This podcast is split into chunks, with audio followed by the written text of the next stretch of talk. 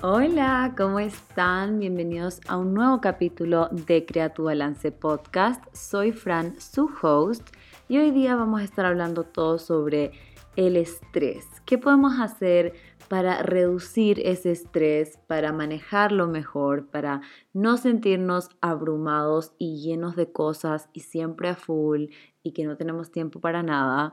Porque creo que es algo que nos pasa a todos, que llega algún momento de nuestra vida en donde simplemente tenemos demasiadas cosas pasando y no sabemos qué hacer para estar como más zen, más tranquilos, no sentirnos tan overwhelmed. Así que ese es el tema, pero ya saben que antes de empezar con eso quiero hacer el aprendizaje de la semana. Y para los que siempre están aquí pendientes del podcast, primero que todo, mil gracias. Gracias por escuchar cada semana. Y sabrán que la semana pasada no hubo episodio. Y esto se relaciona con el aprendizaje de la semana, porque mi aprendizaje es tratar de no ver las cosas tan blanco y negro. O sea, creo que yo sí soy un poquito perfeccionista o sí he sido muy perfeccionista en este sentido. Y en cuanto al podcast, desde que empecé a grabarlo, nunca, nunca, nunca, nunca me había saltado un episodio. Eh, aunque me fuera de viaje o lo que sea, siempre trataba de planificar, grabarlo antes, tener todo listo y no quería saltarme un episodio porque era como que todos los lunes quiero un nuevo capítulo sí o sí. El único momento donde me tomé como un break fue cuando, o sea, entre temporadas, entre la temporada, la primera temporada y la segunda temporada, sí decidí hacer como un pequeño descanso, pero entre los capítulos de la misma temporada nunca había, nunca me había saltado una semana. Y en verdad que la semana pasada, eh, el lunes era feriado, porque era el Día del Trabajador y no tenía clases y bueno, no, simplemente era feriado. Entonces, la verdad yo tenía listo el tema, que es el que vamos a hablar hoy día, era lo que yo quería hablar, tenía más o menos listo los puntos, pero me, me faltaba todavía escribir un poquito mejor los, los, temas en general y todo, como que escribir un poquito mejor el, el outline, digamos. Pero yo decía, ya, me toca, ya lo voy a hacer, justo era el domingo que lo iba a grabar y ese domingo amaneció tan bonito y para las personas que están en Quito saben que nunca sabemos cómo va a amanecer el día, o sea, literalmente hay días en donde está nublado, días en donde llueve, días en donde sí hay un poquito de sol, pero ya se va a ir después de un ratito, solo está literal en la mañana un par de horas y chao. Entonces, como que el día está tan lindo, lo único que yo quería hacer era sentarme afuera y ponerme a leer este libro que estoy leyendo ahora, que estoy obsesionada, paréntesis, se llama eh, The Seven Husbands of Evelyn Hugo. Me encanta, está súper bueno ese libro. Se los recomiendo si no se lo han leído. Pero sí, entonces tenía muchas ganas de hacer eso, pero era como que no, tengo que grabar el podcast. Pero al final decidí no grabarlo. Y, o sea, dije, ¿sabes qué? Es feriado. Como que, ¿qué pasa si no grabo un podcast una semana. En verdad no fue tan fácil como eso. O sea, sí era como que, no, pero es que no me quiero saltar una semana. Pero también era como que, ¿sabes qué? Es feriado, no pasa nada, no va a pasar nada si no lo subo. Y en verdad que no pasó nada. Les avisé por Instagram, les dije que no iba a subir un capítulo porque era feriado y que vayan a escuchar algún capítulo que, que no han escuchado, que se hayan saltado o vuelvan a escuchar alguno y en verdad que no pasó nada. Creo que un par de ustedes me escribieron y solo me dijeron como que, Fran, ¿por qué no hubo capítulo? Y les expliqué y ustedes como que, ah, ya, tranqui, no pasa nada, espero al siguiente lunes, así. Entonces creo que solo me estaba estresando por nada. Estaba viendo mucho esto de ver todo blanco o negro, o subo todos los días o no subo, o bueno, subo todas las semanas o no subo nunca. O como que no sé, es como muy, muy blanco y negro. Entonces esto me hizo dar cuenta que en verdad no hay que ser así, no pasa nada si me salto una semana, si no hago todo como a la perfección, entre comillas. Y pude disfrutar del día súper lindo, pude leer un montón de libros que me está encantando, todavía no termino, pero está súper bueno hasta ahora. Así que eso, ese es mi súper aprendizaje de la semana. Igualmente creo que sí voy a seguir subiéndoles eh, todas las semanas, pero de vez en cuando sí es bueno hacer como este pequeño break. Además que ahora me siento súper como recargada, renovada para grabar este nuevo capítulo. Así que entremos al tema, entremos al tema del podcast. Justo ahora yo estoy en periodos de exámenes finales, terminando el semestre, típico como con proyectos finales, presentaciones, todo eso. Además, estoy trabajando en el lanzamiento de la segunda edición de mi curso de Foodie Content Basics y también estoy grabando videos de YouTube semanales, estoy creando contenido para Instagram, para TikTok, también me toca trabajar con marcas y algunas cosas más. Y me he dado cuenta que en otro momento de mi vida, si tuviera todas estas cosas que hacer, me sentiría full estresada.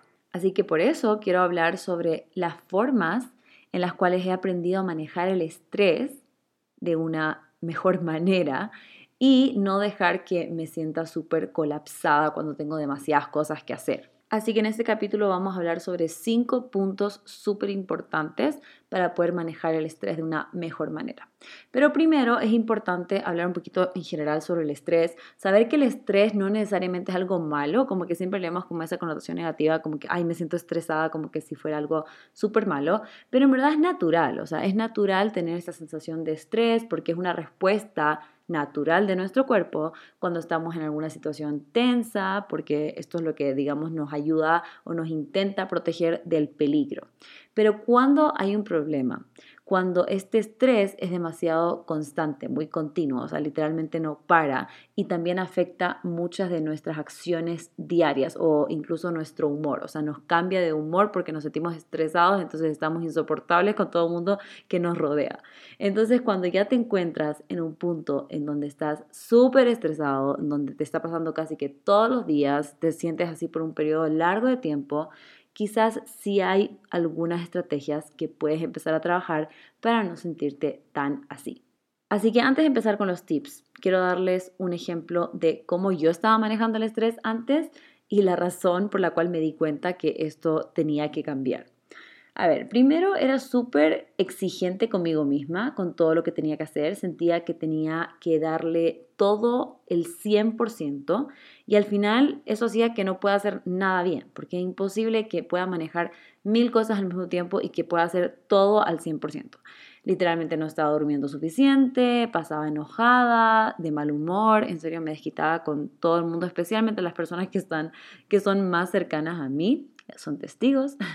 y también me pasaba que sentía que, o sea, nada era suficiente, siempre quería más y más y más. Entonces, como para ponerles un ejemplo, qué sé yo, si me sacaba un 95 en un examen, en vez de felicitarme y decir como que, wow, como que sacaste 95, súper bien, me preguntaba como que, pero ¿por qué no me saqué 100? Qué, qué fue lo que hice mal, o incluso si ya sabía lo que hice mal, como que me criticaba por haberme equivocado, como que siempre era como, ay, pero si tan solo hubiese visto bien, o hubiese leído bien, o me hubiese tomado más tiempo, o sea, siempre como un poco así como eh, arrepintiéndome de cosas que ya pasaron, así que no hay nada que pueda hacer en ese momento sobre eso, pero quedándome muy pegada en eso, queriendo esos resultados perfectos y no apreciando lo que estaba logrando, aunque fuera súper bueno, porque no era, entre comillas, perfecto. Mi agenda literal estaba colapsando con las cosas que tenía que hacer.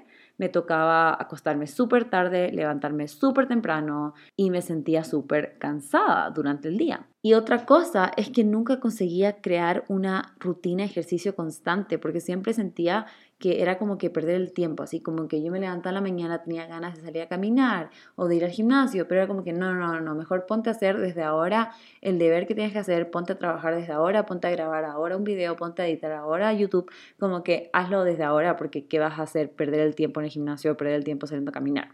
Eh, entonces no, no lograba crear una rutina de ejercicio constante y, sentía que habían otras cosas que podría hacer en vez de ir a hacer ejercicio. Y en verdad hay algunas cosas más, pero solo les estoy diciendo como que lo principal eh, de lo que me hizo dar cuenta, o sea, digamos, toda esta combinación de cosas me hizo dar cuenta, llegar a un punto de decir como que esto no puede seguir así, tengo que cambiar esto porque literalmente me siento demasiado estresada y, y esto no puede seguir así. Entonces, ahora sí, entremos a las cosas que empecé a hacer para poder cambiar este estado de estrés en el que me encontraba. Así que primer punto, identifica lo que te estresa.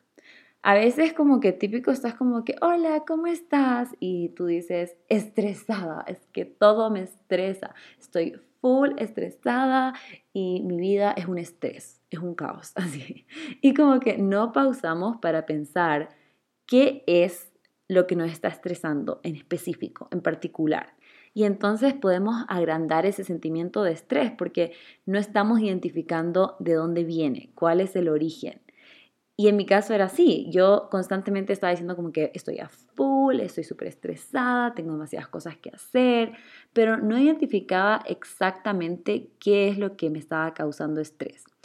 Y, o sea, digamos, cuando les hablo sobre qué es lo que te causa estrés, hay un montón de factores que pueden causarte estrés. Por ejemplo, el trabajo, el estudio, eh, las mudanzas, cuando tienes que hacer algún cambio súper extremo, un cambio fuerte en tu vida, el dinero o tener hijos, digamos, o ser responsables por alguien más. O sea, hay muchas cosas que pueden causarte estrés. En mi caso, cuando ya me puse como a reflexionar un poco más sobre, a ver, ¿qué es lo que realmente me está estresando? Porque digo que todo, pero en verdad si hay algo específico que está como triggering o causando que este estrés se haga tan, tan, tan grande. Y en mi caso era el dinero. Porque lo que pasa es que yo en ese entonces estaba financiando mi carrera de la universidad, mi segunda carrera, y yo no quería pedirle ayuda a mis papás porque mis papás financiaron mi primera carrera y estoy súper agradecida por eso, pero después esta segunda carrera de nutrición era algo que yo quería hacer por mí y no era por ser orgullosa y de que no quiero pedir ayuda, sino que era algo que simplemente yo quería demostrarme a mí misma que yo sí lo podía lograr, porque sí tenía mi trabajo y sí tenía muchas ganas de estudiar esa nueva carrera, entonces yo lo quería hacer por mí misma. Pero me estresaba el tema del dinero porque sentía que con el trabajo que yo tenía en ese entonces me alcanzaba justito para pagar la universidad. O sea, incluso a veces ni siquiera, así estaba como a punto, me faltaba un poquitito y no, no me alcanzaba. Y también me estresaba un montón porque yo tenía, apliqué una beca para la universidad y esta beca solo se mantenía si es que yo tenía un promedio que era alto. Entonces como que tenía estos dos lados, en donde era como que, bueno, tengo que esforzarme un montón en la universidad, tengo que estudiar full, porque si no estudio y me saco malas notas, puedo perder la beca. Pero también necesito trabajar full y necesito dedicar mucho tiempo al trabajo, porque si no trabajo, no tengo dinero, y si no tengo dinero, no puedo pagar la universidad, y era como un ciclo. Entonces al final del día, en verdad que el factor principal en común que me estaba causando estrés era el dinero. Entonces, cuando ya identifiqué esto, pude empezar a buscar soluciones, porque era como que, a ver, ya, ¿qué me está estresando? Este tema del dinero. Entonces, ¿qué puedo hacer? Me di cuenta que en verdad el trabajo en el que yo estaba no me estaba pagando lo suficiente por mi tiempo. O sea, yo estaba utilizando muchas horas de mi día en ese trabajo y la recompensa monetaria no era lo que yo necesitaba en ese momento. Necesitaba hacer otro tipo de trabajo que por ese tiempo me estuviera pagando más, porque simplemente no era realista lo que estaba haciendo, era como que tener que trabajar más y más horas, igualmente me iban a seguir pagando lo mismo y al final del día eso me iba a seguir causando estrés porque no me iba a tener tiempo para estudiar y es todo un ciclo literalmente, todo se conecta. Entonces, la solución para mí fue renunciar. Y lo digo ahora como si fuera tan simple, pero en verdad en ese momento fue súper difícil porque tenía miedo, o sea, era como que, bueno, y quizás eso es lo mejor que me pueden pagar. Y yo pedí, en verdad, pedí que si podía aumentar el, lo que me estaban pagando y no podían. Entonces era como que, bueno, ahora qué hago? Tenía miedo de que ahora me quedo sin nada porque no tenía como un plan B todavía. O sea, sí había buscado como que diferentes fuentes de ingreso y todo, pero no tenía nada como seguro. Creo que lo que me ayudó un montón fue mi psicóloga, mis sesiones con mi psicóloga, porque me ayudó a creer en mí, en creer en mi trabajo, en valorar mi trabajo y saber cuánto vale lo que yo hago. Entonces al final del día renuncié. Y cuando renuncié empecé a tener mucho más tiempo, obviamente porque ya no estaba trabajando. Y no sé por qué, no sé si esto es algo que pasa con todas las personas, pero es algo que me he dado cuenta, que en verdad que cuando tú dices que no y tú cierras estas puertas, sí se abren otras oportunidades que son las ideales para ti. Y puede parecer como que mentira, pero en serio que me he dado cuenta cada vez que lo hago, cuando viene una oportunidad a mí en donde me doy cuenta que no es ideal o yo creo que puedo hacer algo mejor o bla, bla, bla, pero a veces tengo miedo y lo quiero aceptar solo porque ya, bueno, pero es que no, mejor si lo acepto porque mejor esto que nada. Pero lo rechazo y digo que no, usualmente siempre llega algo mejor después. Y esto pasó con el trabajo, que tenía miedo, renuncié y finalmente llegó algo mejor. Encontré una oportunidad de trabajo que me pagaba el doble y que ocupaba la mitad del tiempo que estaba ocupando en mi otro trabajo. Entonces, esto ya fue como que la solución, la mejor solución, porque ya no estaba sintiendo ese estrés principal, que era el dinero, ya estaba teniendo mucho más tiempo para poder distribuir entre el estudio y el trabajo. Eh, entonces ya me sentí mucho menos abrumada y obviamente que no era perfecto, o sea, todavía tenía periodos de estrés, todavía tengo periodos de estrés, pero identificar esta fuente principal de estrés fue una parte muy importante para empezar controlarlo mejor, a manejarlo mejor. Y también puede pasar al revés, o sea, primero ahora les estoy hablando de estas situaciones donde decimos que, ay, es que estoy a full y paso estresada y como que no tengo tiempo para nada, pero también puede pasar que dices como que...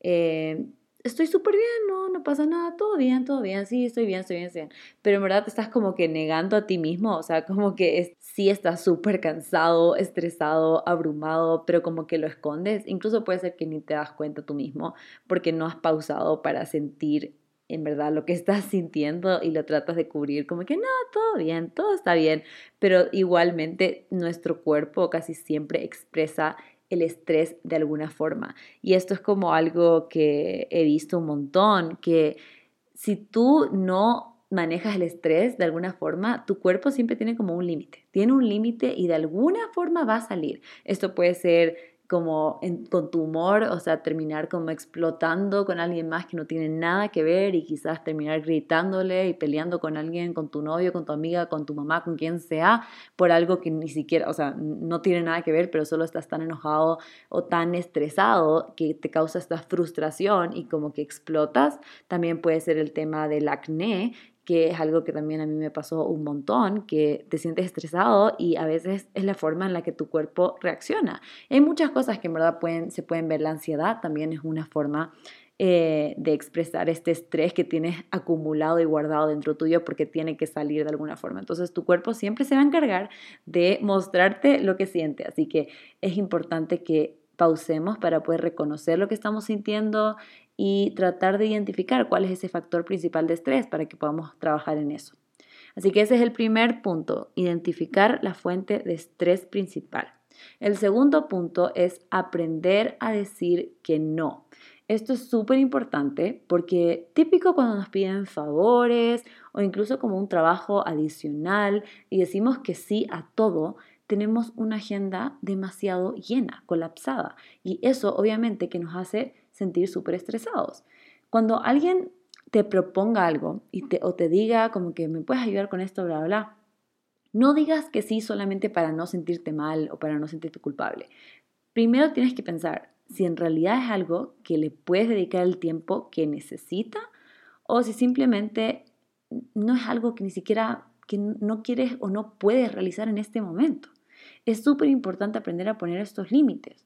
O sea, miren, vamos a ver algunos ejemplos. O sea, digamos que eres psicólogo o nutricionista y estás a full de trabajo con tus pacientes y no sé, viene una universidad, una institución que te pide que vayas a dar una charla sobre algún tema en específico para poder enseñarles a los, a los alumnos de la universidad, digamos. Y claro, suena como una súper buena oportunidad, incluso puede ser una oportunidad para poder hacer networking, para poder conocer a otras personas en la misma línea de trabajo, entre otras cosas. Pero ¿qué pasa si en serio, como decíamos al principio, este mes o ese, esa semana, qué sé yo, estás a full? No sabes si vas a tener tiempo de dar la presentación, ni mucho menos planear la presentación. Así que si aceptas hacerlo, te estás poniendo una carga de trabajo adicional innecesaria.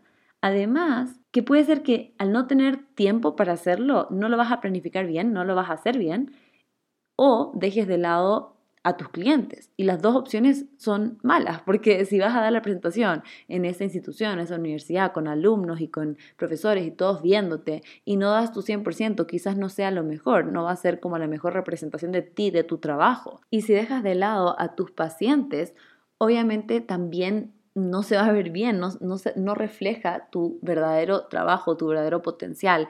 Y esos clientes quizás te dejen o te cambien por otra persona porque no se sientan, no se sienten escuchados o apreciados.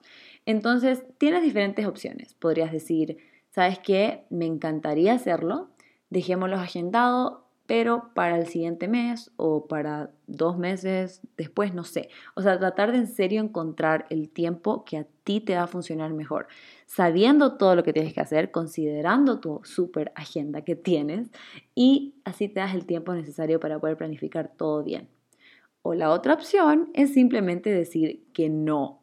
Y esto es súper difícil. O sea, yo también, como que a mí me cuesta un montón. Yo sí creo que soy un poco una people pleaser, que es como esa persona que quieres como que, que quieren que todos, a todos les caigas bien. Ya, creo que sí soy un poquito así. Entonces sí es difícil a veces decir que no, porque tengo miedo de que como que, ay, le voy a decir que no y se va a enojar conmigo. Sí. Ya, pero no. Puedes decir que no de una forma respetuosa. Puedes decir, muchas gracias por la oportunidad, pero en este momento voy a tener que rechazar la oportunidad porque eh, mm, simplemente no es el momento ideal para mí, pero aprecio mucho que me hayas considerado para dar esta charla. Y puede sentirse muy difícil, pero en verdad que va a ser un alivio después, cuando no tengas la agenda colapsada, cuando no tengas unos días eternos, cuando puedas dormir lo suficiente, simplemente vas a agradecer que tomaste esa decisión, que pusiste esos límites que necesitabas poner. Y también esto se relaciona con lo que les dije antes, de que cuando ya dices que no a algo que simplemente no se alinea con lo que quieres en ese momento, no va bien con tu agenda o lo que sea, siempre va a llegar, le estamos dando espacio para que lleguen las cosas que sí se van a alinear, para que lleguen esas cosas que sí van a funcionar mejor y que es lo que necesitamos en ese momento. Entonces, ese es el punto 2. El 3 es dejar el multitasking. El multitasking es cuando estamos pendientes de demasiadas cosas a la vez. Tratamos de hacer mil cosas a la vez. Y primero que todo, esto interrumpe nuestra productividad porque estamos cambiando entre una tarea a otra y al final hacemos como que todo a medias y nos sentimos súper abrumados. Y la verdad es que sí vivimos en una época de multitask. Y yo me acuerdo que yo antes me sentía súper como orgullosa. Yo era como que yo soy la mejor multitasking. Pero cuando empecé a hacer el esfuerzo de dejar de hacer multitasking y hacer el unitasking, como le dicen, eh, que cualquiera piensa como que, ay, es que multitask es lo máximo. Traten de hacer unitask, traten de hacer una cosa a la vez. Es súper difícil porque estamos tan acostumbrados de tener miles de distracciones al lado de nosotros. Entonces como que es muy fácil cambiarte de una cosa a otra cosa y enfocarte en una sola cosa a la vez. Es súper difícil. Pero cuando empecé a hacer el esfuerzo para dejar de hacer multitask, sí me di cuenta que en verdad era mucho más productiva. Entonces, a ver, ¿cómo pueden dejar de hacerlo? Primero, trata de ponerte tiempos asignados para usar el celular, porque creo que la mayor distracción que tenemos hoy en día es el celular. No lo tengas siempre al lado tuyo y no tengas las notificaciones encendidas. Si es que puedes, mejor literalmente quítale las notificaciones para que tú decidas cuando tú quieras responder esos mensajes o ver esos correos o lo que sea. Porque cuando tenemos estas notificaciones encendidas, literalmente el celular está hecho para ser adictivo. Todas las formas, los sonidos, toda la cosa, hay un documental sobre esto, pero todo está hecho como para que literalmente tú te sientas como em, que tienes esa necesidad de abrir el celular, de ver qué te llegó, de ver quién te escribió, de responder y todo eso. Entonces, una forma en la que lo puedes evitar es apagar las notificaciones, tener ese tiempo asignado para que puedas responder cuando tú decidas, no cuando tu celular suena y tú paras de hacer lo que estás haciendo para ponerte a ver eso. Y darte cuenta que en verdad no todo tiene que ser inmediato. Estamos tan acostumbrados de que tenemos que contestar así como que ayer. Cuando nos llega un mensaje de WhatsApp o un email, es como que ya, quiero contestar ahora mismo. Me acuerdo que tenía unos profesores que decían como que yo siempre contesto súper rápido, se sentían súper orgullosos de eso. Y sí, es verdad, es buenísimo que cuando tú necesitas comunicarte con alguien, alguien te pueda contestar rápido, sí es súper cool, pero al mismo tiempo no deberíamos como esperar o asumir que todo el mundo nos va a contestar súper rápido. Las personas están ocupadas, tienen cosas que hacer y no tienen por qué contestarnos súper rápido. O sea, no es una obligación y creo que eso es algo que nos pasa a muchos y pensamos que tenemos que hacerlo, tenemos que contestar rápido, pero no es nuestra obligación estar disponibles 24/7 para todo el mundo. Así que trata de recordarte eso, trata de permitirte demorarte en contestar mensajes. Creo que también esto es muy difícil cuando siempre has sido una persona que contesta rápido. Entonces como que las personas siempre asumen que vas a contestar rápido. Y cuando ya no contestas, es como que, ¿qué pasó? ¿Por qué no contesta? Pero yo tengo una amiga, que no sé si está escuchando este podcast, pero si lo estás escuchando ya sabes quién eres, que literalmente se puede demorar 24 horas, 48 horas en contestar mis mensajes de WhatsApp. Y en verdad yo no, yo no me demoro tanto porque en verdad yo sí paso mucho tiempo en mi celular, también por mi trabajo, por muchas cosas, y simplemente no me demoro tanto. Pero yo no espero que el resto tampoco se demore. Mi amiga, que se puede demorar literal, se puede demorar hasta 3, 4 días en contestarme. como que al principio yo sí era como que, por favor, ¿por qué te demoras tanto en contestarme? Quiero saber cómo estás, bla, bla, bla pero en verdad que aprendí a respetar su espacio y saber que ella se siente súper abrumada cuando tiene que contestar miles de mensajes de WhatsApp. Entonces prefiere hacerlo cuando ella tiene el tiempo y cuando ella quiera hacerlo. Entonces eso también me parece súper importante y ahora respeto un montón su tiempo y, y, y si no me contesta no lo tomo personal. Al final del día yo ya mandé mi mensaje, me va a contestar cuando tenga tiempo. Y creo que también es bueno cuando ya lo ha hecho por mucho tiempo porque ya yo no espero que me conteste rápido porque yo sé que se va a demorar, porque yo sé que así, así es su rutina y está bien. Eh, pero si incluso eres alguien que contesta rápido los mensajes y quieres parar de hacerlo, lo puedes hacer, no hay problema. Y si alguien te dice algo, después le explicas, perdón, estaba ocupado, ni siquiera perdón, pero bueno, yo porque yo siempre, ya saben, como que soy people pleaser, pero bueno, eh, puedes decir, ay, eh, iba a decir disculpa, no, pero a ver, puedes decir no vi tu mensaje o estaba ocupada, ahora sí tengo tiempo, cuéntame qué necesitas bla, bla. Pero sí, otra cosa que puedes hacer es em, dejar tu celular como escondido en un cajón o en otra habitación si es necesario para que no lo estés revisando cada segundo, porque muchas veces ni siquiera nos llegó una notificación, solamente queremos revisar porque queremos revisar, a ver si nos llegó algo, pero ni siquiera o sea, nos metemos a Instagram o a TikTok y nos quedamos ahí horas y horas y horas. Y en serio, esto me pasa también a veces cuando específicamente me metí porque quería buscar algo, pero después me quedo porque literalmente veo, ay, alguien subió esto, o me pongo a ver las historias, o me pongo a ver TikTok y como que es súper difícil controlar eso. Entonces, una forma en la que yo he podido como manejarlo mejor es hacer to-do lists de mi día por horas. O sea, creo como estos bloques de tiempo para poder hacer las cosas que tengo que hacer en ese tiempo asignado. O sea, por ejemplo, digo de 9 de la mañana hasta las 10 de la mañana voy a editar video de YouTube. De 10 de la mañana a 11 de la mañana voy a trabajar en un deber para una clase de nutrición. De 11 de la mañana a 1 de la tarde voy a grabar videos de recetas de 1 de la tarde a 2 de la tarde voy a almorzar. Literalmente yo sí pongo hasta almorzar, desayunar, pongo todo porque quiero como que en serio manejar bien mi tiempo.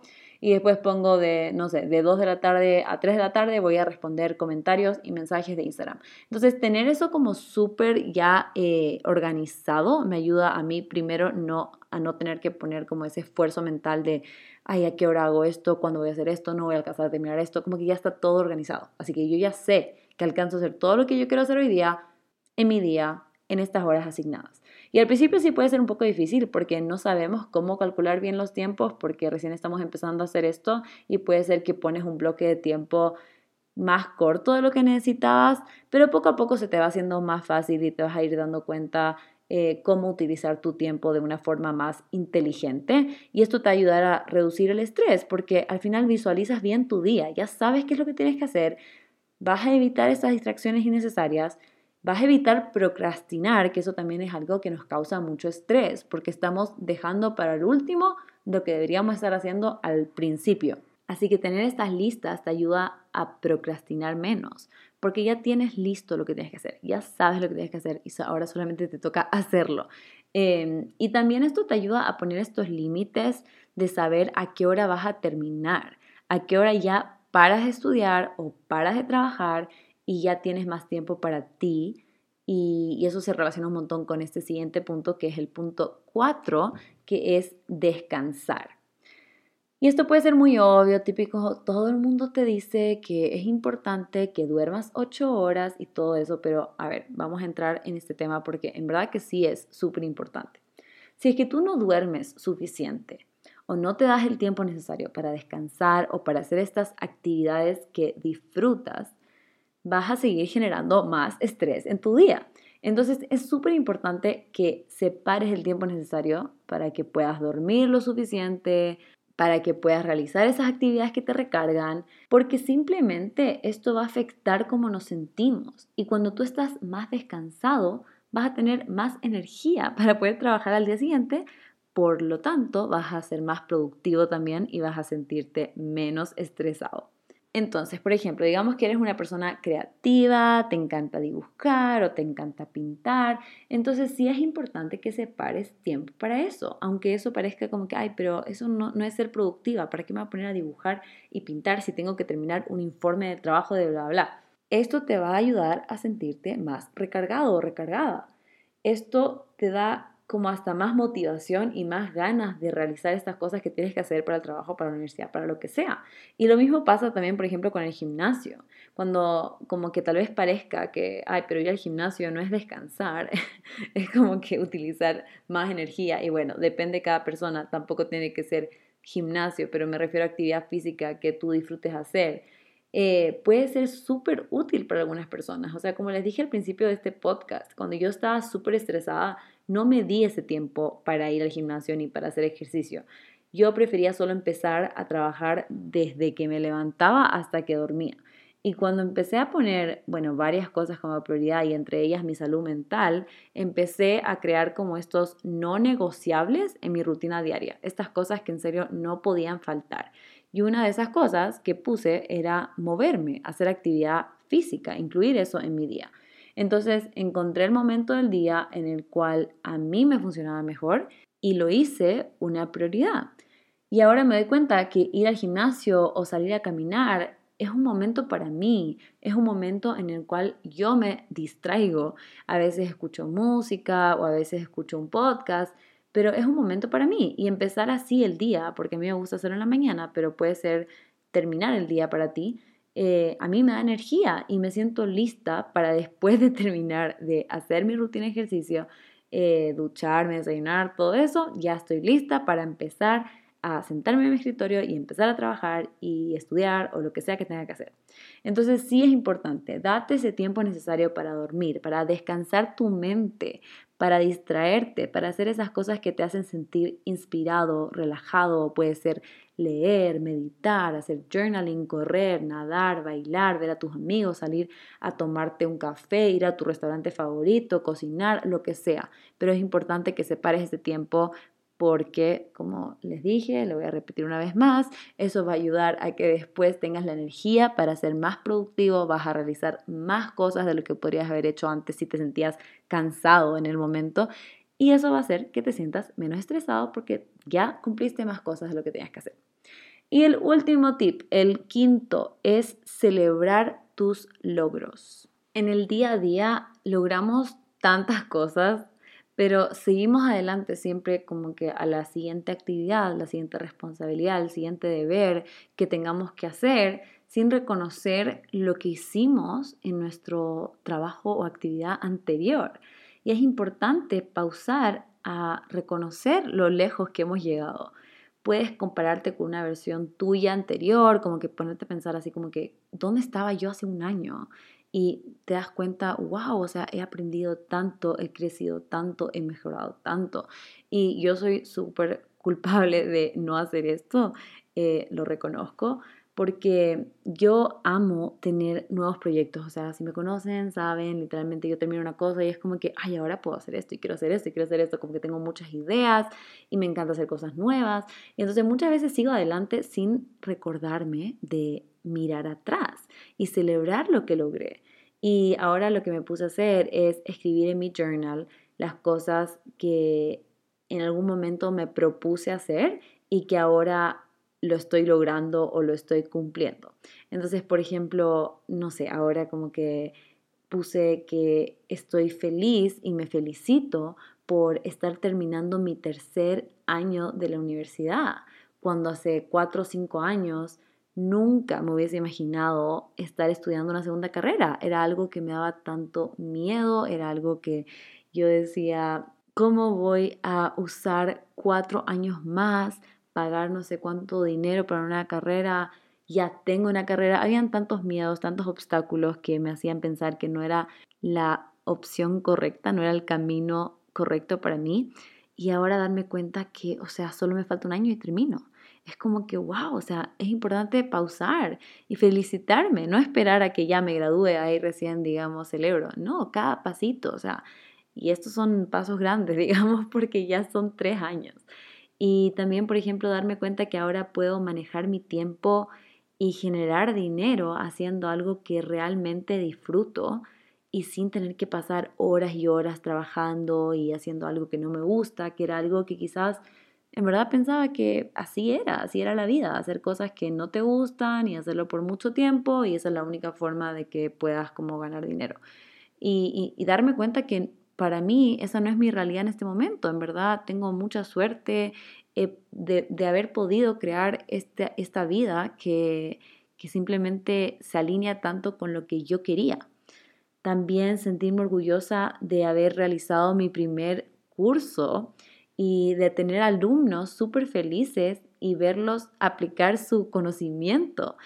Y ahora que voy a lanzar el segundo, el la segunda edición de este curso, creo que es más importante aún como pausar y reconocerlo, que es algo que también he estado haciendo con mi psicóloga, porque era como yo estaba ya lista, así como que ya, junio sale la segunda edición. Y me dice como que, Fran, ¿te has dado cuenta que lanzaste tu primer curso?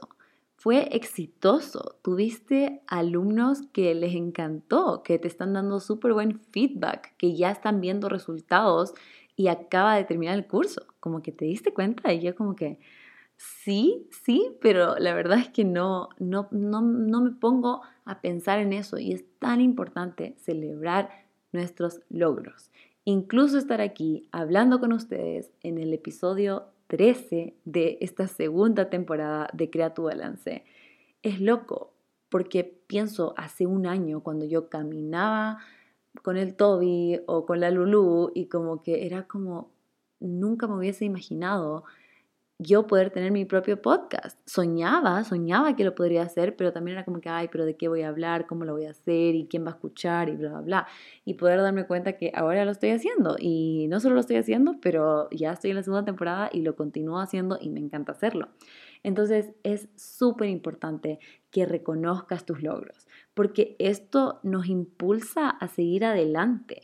Te vas recordando por qué haces lo que haces y te das cuenta por qué valen la pena esos días largos y difíciles, porque vamos a tener esos días largos y difíciles. Sí, estos son tips para que te pueda ayudar a manejar el estrés, pero no significa que no vas a tener esas semanas más difíciles que otras, porque así es la vida, esas noches más largas, eternas de estudio y de trabajo. Pero poder reconocer estos pequeños logros, celebrar estos logros, solo te van a ayudar a darte cuenta por qué estás haciendo lo que estás haciendo y te das cuenta que todo cumple con el propósito que quieres lograr. Así que esos son mis cinco tips, las cinco formas para manejar el estrés. Vamos a nombrarlas solamente para hacer como un pequeño resumen. Primero es identificar lo que te estresa. Segundo, aprender a decir que no. Tercero, dejar el multitasking. Cuarto, darte el tiempo para descansar. Y quinto, celebrar tus logros. Así que eso espero que les haya gustado este capítulo, espero que estos tips les sirvan para no sentirse tan estresados, eh, para poder manejar mejor esos momentos en donde estamos como que nos sentimos a full y, sí, simplemente que les guste un montón. Les cuento que esta semana es mi cumpleaños, birthday week, literalmente voy a hablar de mi cumpleaños toda esta semana, así que si me siguen en Instagram van a verlo porque literal para mí es el birthday week, o sea, literalmente yo como que a mí me encantan los cumpleaños en general, entonces tengo muchos planes, quiero hacer muchas cosas, ver a personas que quiero mucho, así que estoy emocionada por eso y también estoy emocionada porque en el siguiente capítulo lo que quiero hacer es hacer como así como aprendizajes de mi cumpleaños, o sea, no de mi cumpleaños, pero como que, no sé si han visto así, pero yo he visto esto de como, por ejemplo, yo voy a cumplir 28 años, entonces hacer como los 27 aprendizajes, así como que un aprendizaje por año, algo así. No sé, voy a ver cómo le hago, pero sí quiero empezar a planificar ese podcast para la siguiente semana. Y bueno, espero que les haya gustado el capítulo. Ya saben, asegúrense de poner esas estrellitas. Creo que ya casi, creo que falta un rating, falta un, una persona y llegamos a los 100. Así que vamos, vamos. ¿Quién va a ser esa persona? ¿Quién va a ser el número 100? No sé, pero ojalá que lleguemos esta semana. Y en verdad siempre aprecio un montón a todas las personas que están aquí, todas las personas que están escuchando. Mil, mil, mil gracias. Em, y nos vemos en el siguiente capítulo, la siguiente semana, el próximo lunes. Bye.